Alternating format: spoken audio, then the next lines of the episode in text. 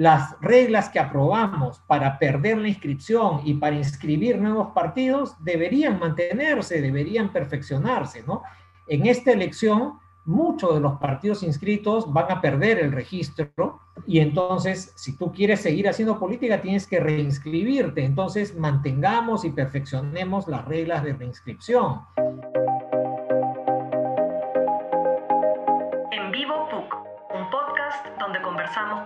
Especialistas sobre distintos temas de coyuntura.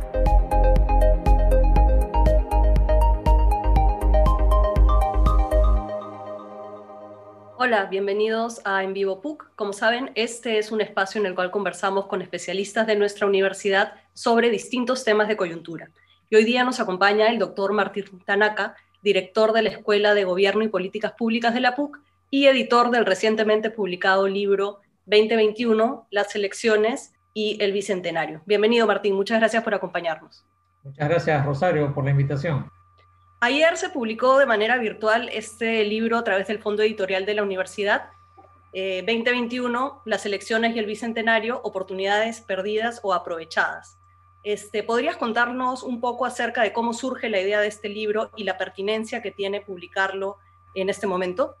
Bueno, este año es un año clave, ¿no? Creo que recordaremos en el futuro este año como un año eh, muy, muy trascendente en nuestra historia, porque es un año de elecciones generales que nos toca además en el contexto de la, de la pandemia, ¿no? Que ha golpeado, pues, como sabemos, tremendamente al país y entonces la gran responsabilidad del próximo gobierno será iniciar la reconstrucción, digámoslo así, económica, sanitaria y en tantos educativa y en tantos aspectos en el país, nos coge además en una situación de gran precariedad política, en donde los actores políticos, los partidos en competencia no han logrado completar, digámoslo así, una reforma, sin, intentó hacer una reforma política que quedó inconclusa, y entonces vamos a una elección con partidos muy precarios.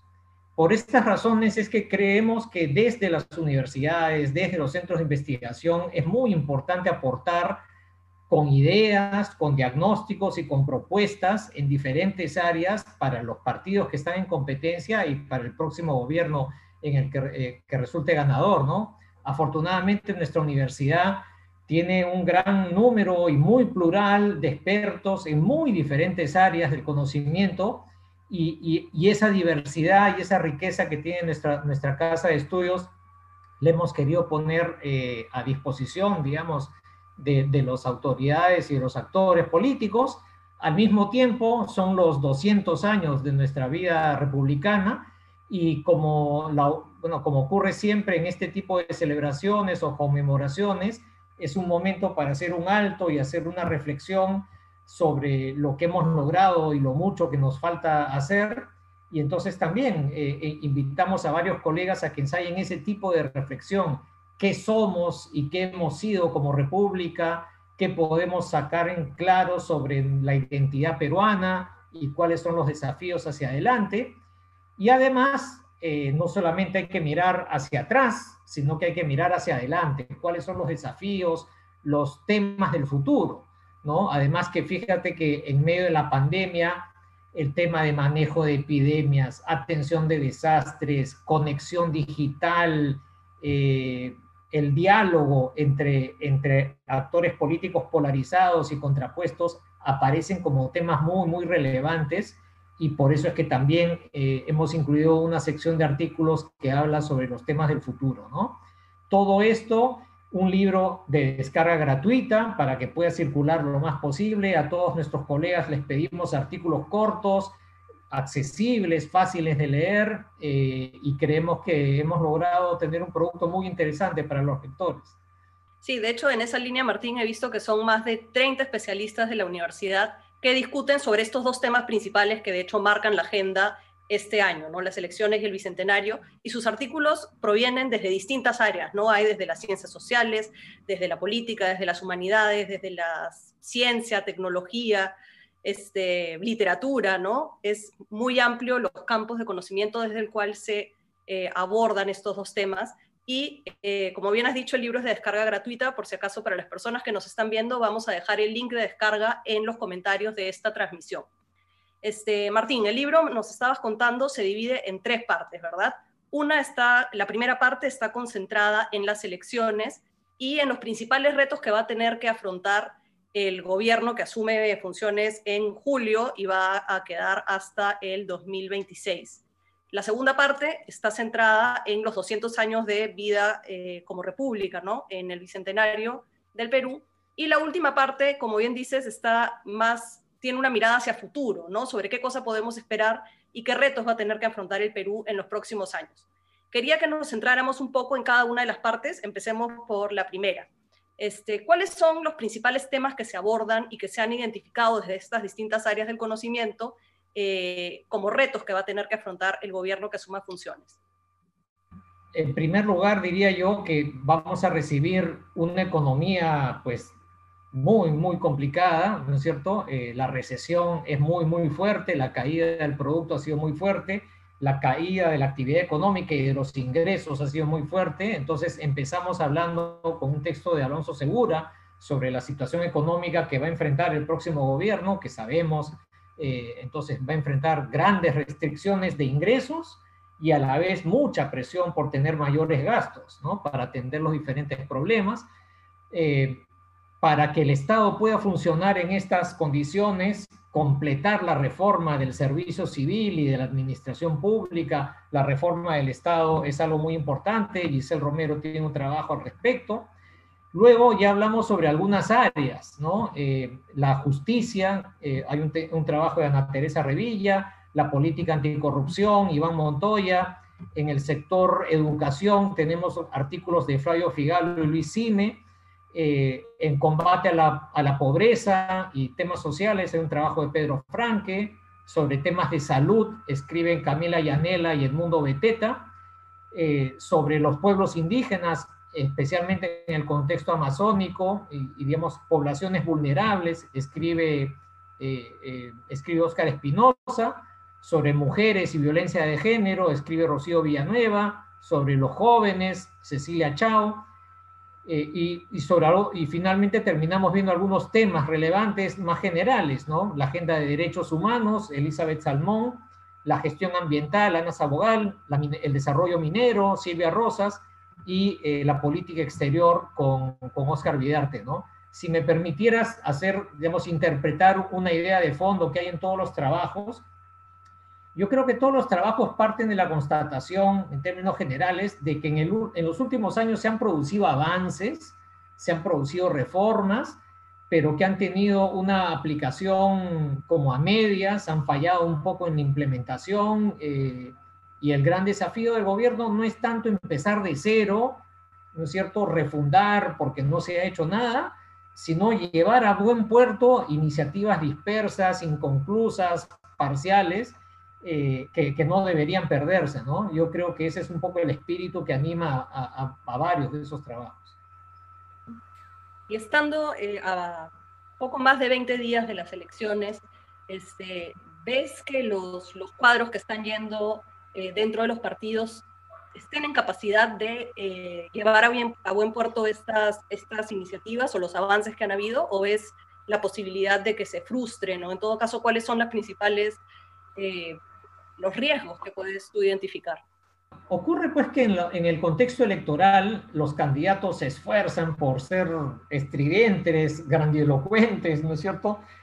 Llamar la atención eh, y, entonces no, hay, no, es la, no es el mejor momento para, para tener una discusión más seria, más, eh, más, más reflexiva sobre las propuestas de gobierno, ¿no? Yo creo que en todos los partidos hay voces sensatas eh, en sus cuadros de plan de gobierno y en algunos de los candidatos. Eh, creo que conforme pase el tiempo va a crecer la conciencia de la necesidad de hacer una agenda mínima, viable y realista. Y además creo que lamentablemente ocurre que la debilidad de los partidos hace que los planes de gobierno tengan un contenido como muy referencial. Eso es lo que hemos visto en los últimos años, ¿no? Y al final, eh, las grandes decisiones, mejor dicho, el partido se va a empezar a jugar de verdad respecto a los temas de política pública cuando el presidente electo arme su consejo de ministros. lamentablemente la experiencia que hemos tenido es que la distancia que hay entre lo que piensa el Consejo de Ministros y lo que prometieron los candidatos en campaña suele ser muy grande, ¿no? Y entonces por eso es que también es muy importante que los equipos técnicos, que los expertos, los especialistas, eh, tratemos de ayudar a generar consensos que permitan que varias de las ideas presentadas en el libro puedan llegar a, llegar a puerto, ¿no?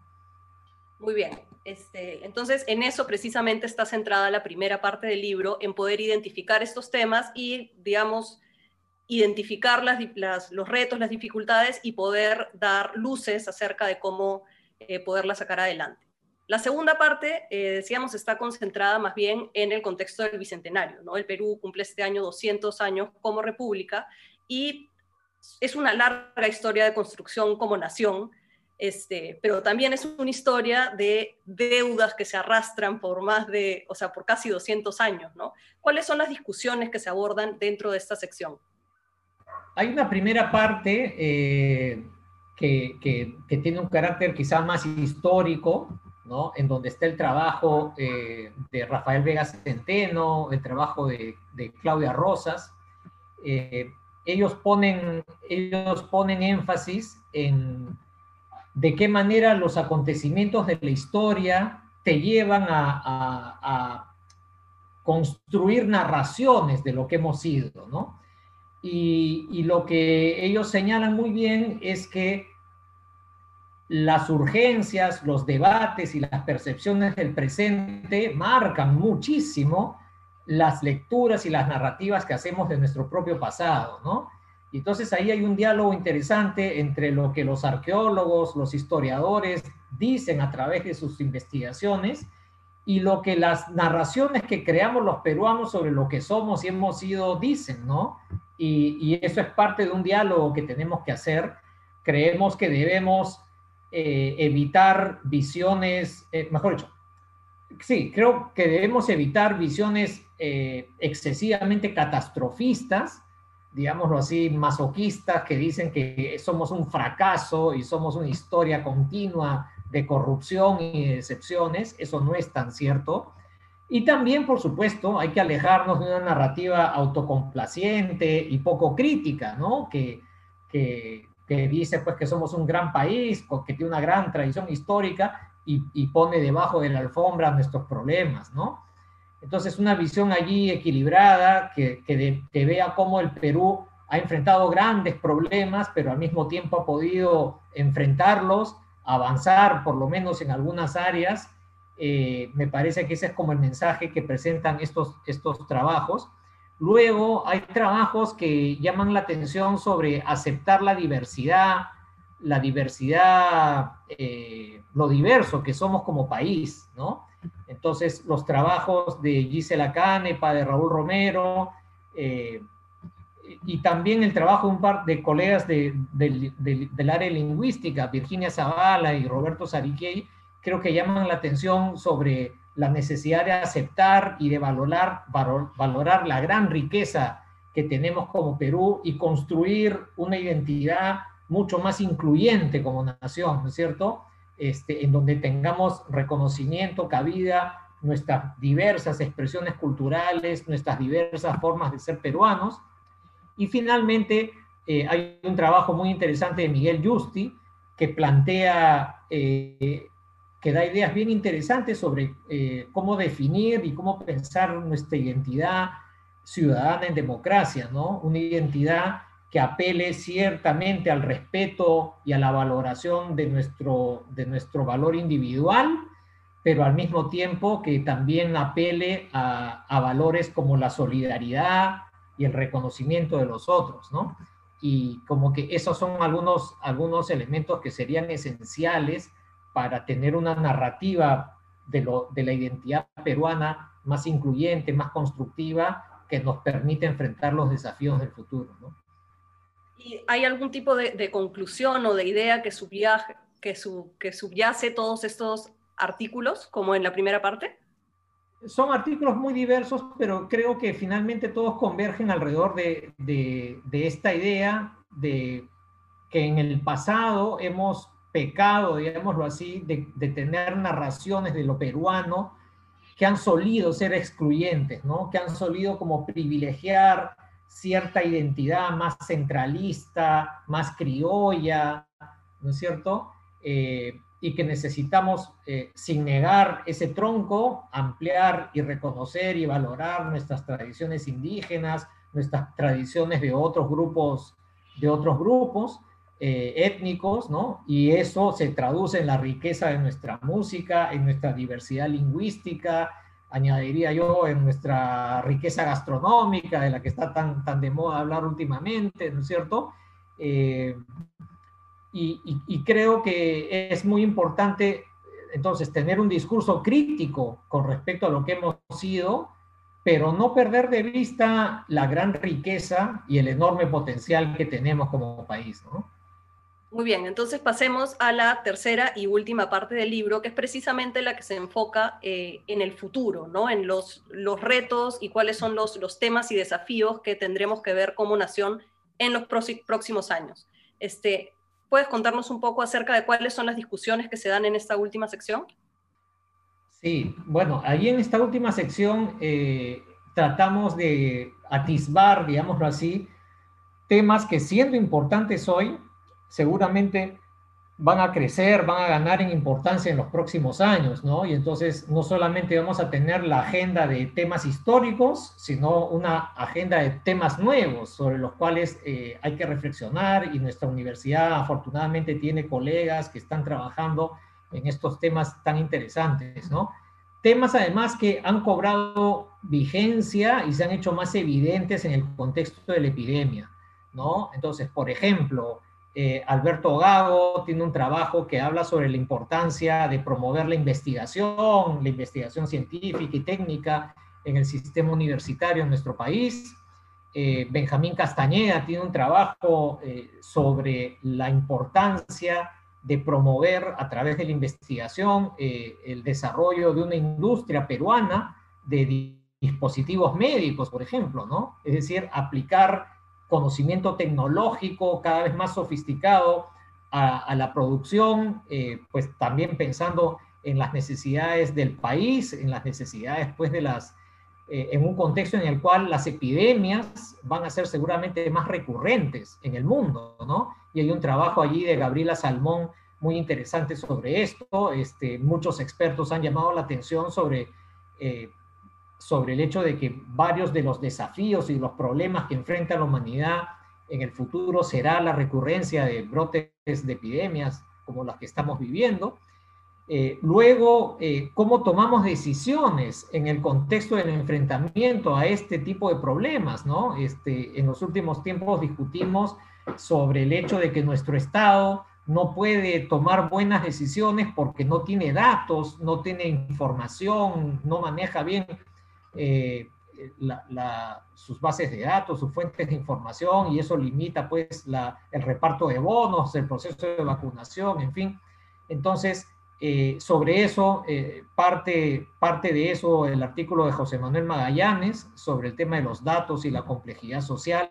No es solamente que hay que tener mejores datos, sino que cada vez hay más datos, las técnicas de análisis de los datos son cada vez más sofisticados, eh, la complejidad social requiere que tengamos en, mente cada vez más variables en el proceso de toma de decisiones.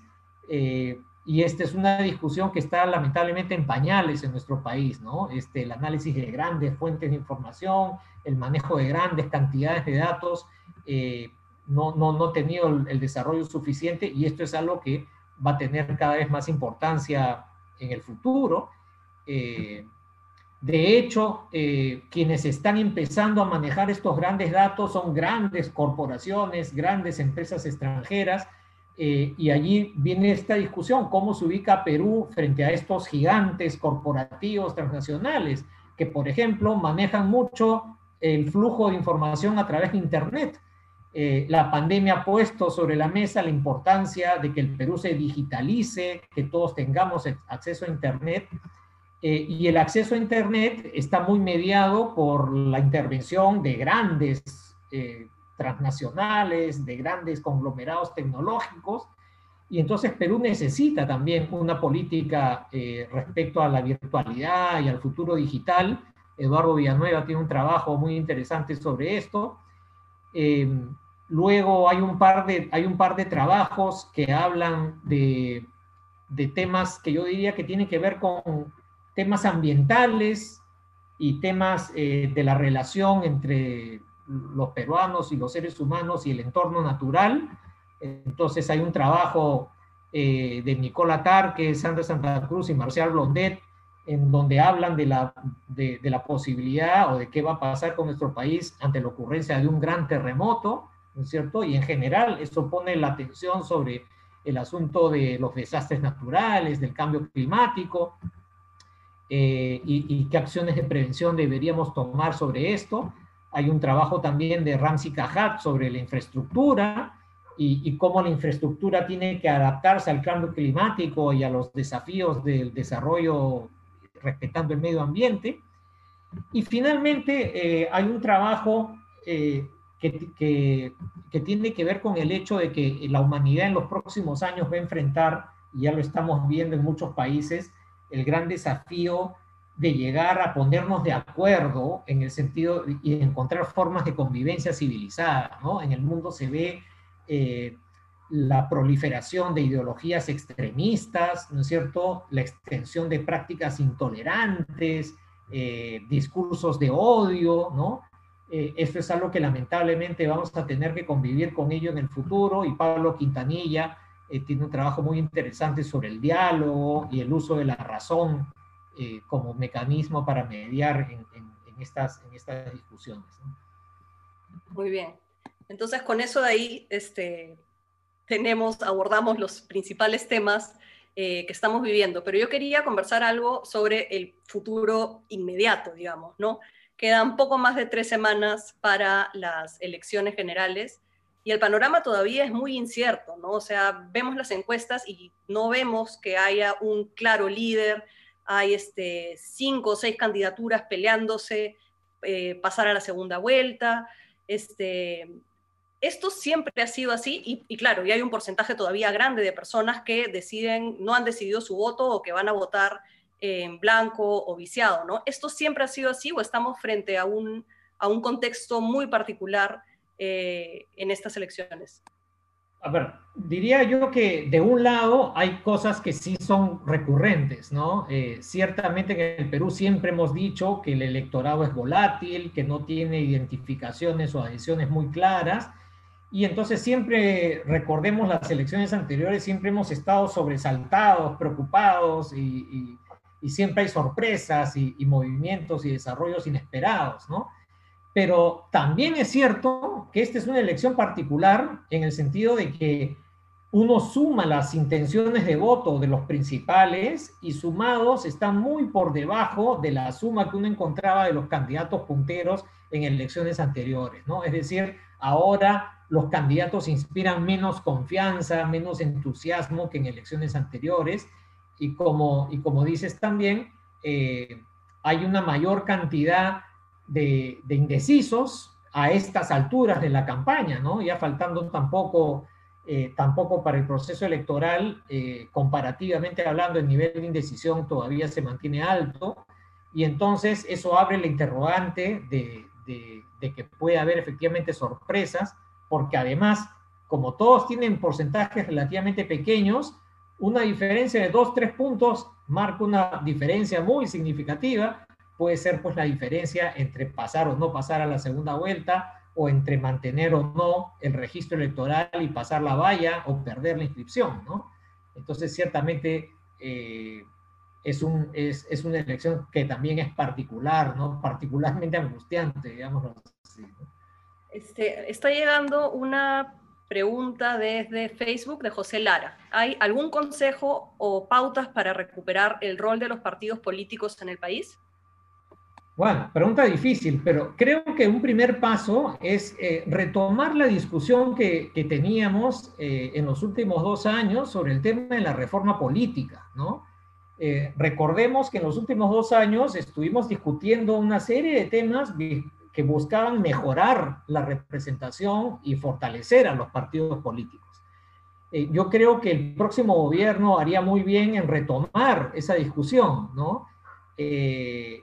Hay una propuesta que, que, elaboramos, como ustedes saben, como tú sabes, Rosario, yo fui parte de la Comisión de Reforma Política que hizo una serie de propuestas.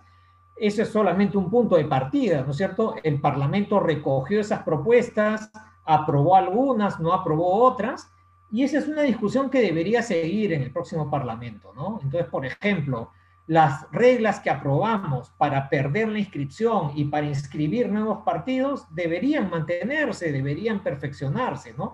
En esta elección muchos de los partidos inscritos van a perder el registro eh, y entonces si tú quieres seguir haciendo política tienes que reinscribirte. Entonces mantengamos y perfeccionemos las reglas de reinscripción. Luego eh, dijimos que para fortalecer a los partidos había que promover la militancia, la inscripción en los diferentes partidos, elegir candidaturas en elecciones primarias abiertas, eso es algo que se aprobó eh, por el Parlamento anterior, pero que no llegó a tener vigencia este año. Bueno, esto debería mantenerse hacia el futuro, ¿no?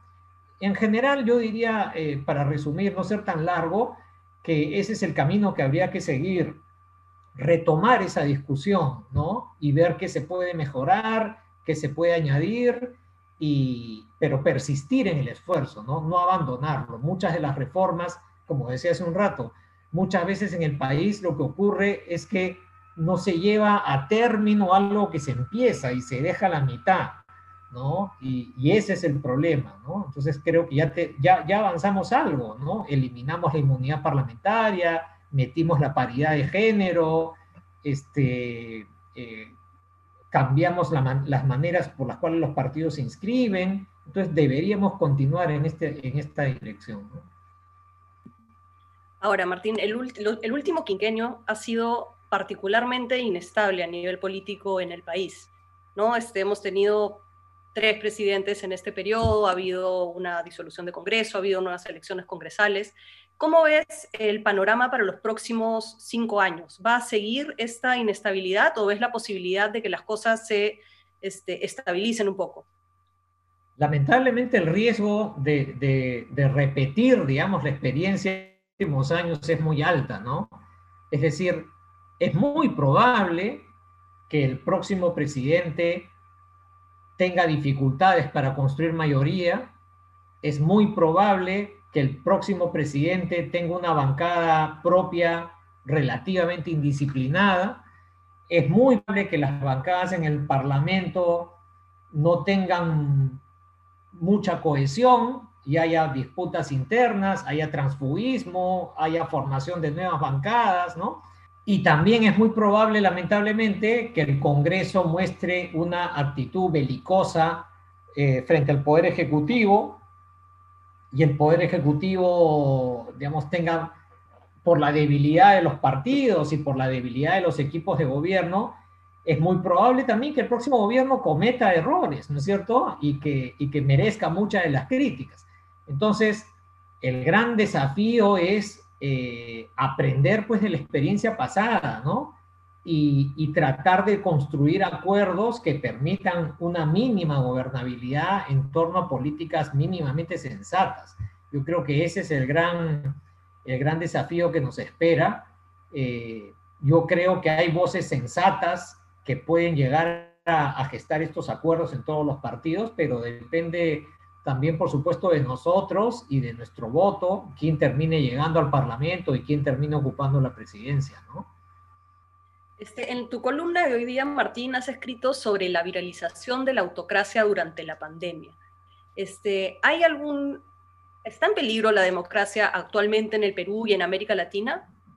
Yo creo que hay riesgos eh, muy fuertes, ¿no? Eh, e, esa frase que tú mencionas en mi artículo está sacado de un, de un, informe que hace un proyecto internacional que se llama Variedades de la Democracia y ciertamente llaman la atención sobre retrocesos democráticos en muchos países del mundo, ¿no? Eh, qué sé yo, en los Estados Unidos durante el gobierno del presidente Trump, Estados Unidos era un ejemplo emblemático de una democracia en riesgo, ¿no es cierto? Bueno, eh, afortunadamente ahora aparentemente está iniciando un proceso de reinstitucionalización Pero en América Latina eh, tenemos problemas, ciertamente, ¿no? Eh, uno mira al presidente Bukele en El Salvador, el presidente Bolsonaro en Brasil, a López Obrador en México, y encuentras presidentes de signos ideológicos diferentes, pero que tienen un discurso relativamente autocrático, ¿no es cierto?, que es muy hostil con los opositores eh, y que tiene una lógica de concentración del poder y de, y de, debilitamiento de la oposición, ¿no? También en Nicaragua con, con, Daniel Ortega, con, por supuesto en Venezuela con Maduro, ¿no? Entonces hay señales que son, que son preocupantes, ¿no? Eh, y bueno, y en el contexto de la emergencia sanitaria, estos gobiernos pues este, toman decisiones que limitan el ejercicio de libertades y se amparan en el contexto de la emergencia, ¿no? Eh, lo que en mi artículo yo intentaba decir es que creo que eh, en Perú existe ese riesgo, pero no es el riesgo mayor, ¿no? Creo que el riesgo mayor, eh, y lo hemos sufrido en los últimos años, es una situación de ingobernabilidad, de caos, de enfrentamiento permanente, ¿no? Yo creo que ese es el gran riesgo que, que pende sobre la democracia peruana. Muy bien, y esperemos que los próximos cinco años entonces sean un poco más, más estables, más tranquilos y que el libro que han publicado pueda justamente aportar a que esto se alcance. Este, llega otra pregunta desde el Facebook eh, de Vania Almendra. ¿Se podría decir que el Perú es un país de derechas? No, no me parece. Este, creo que el Perú eh, ha tenido gobiernos y, presidentes electos con una orientación más de derecha, pero también hemos tenido, digamos, así como hemos tenido un Kuczynski, digámoslo así, que era como muy emblemático eh, de una figura vinculada a la derecha política, hemos tenido también a, a Ollanta ¿no? Eh, que ganó con una propuesta más de izquierda y hemos tenido a un Alan García que hizo una campaña levantando temas más de izquierda y gobernó este, eh, con una orientación más ortodoxa de derecha, ¿no? Entonces hemos tenido, hemos tenido un poco de todo, ¿no?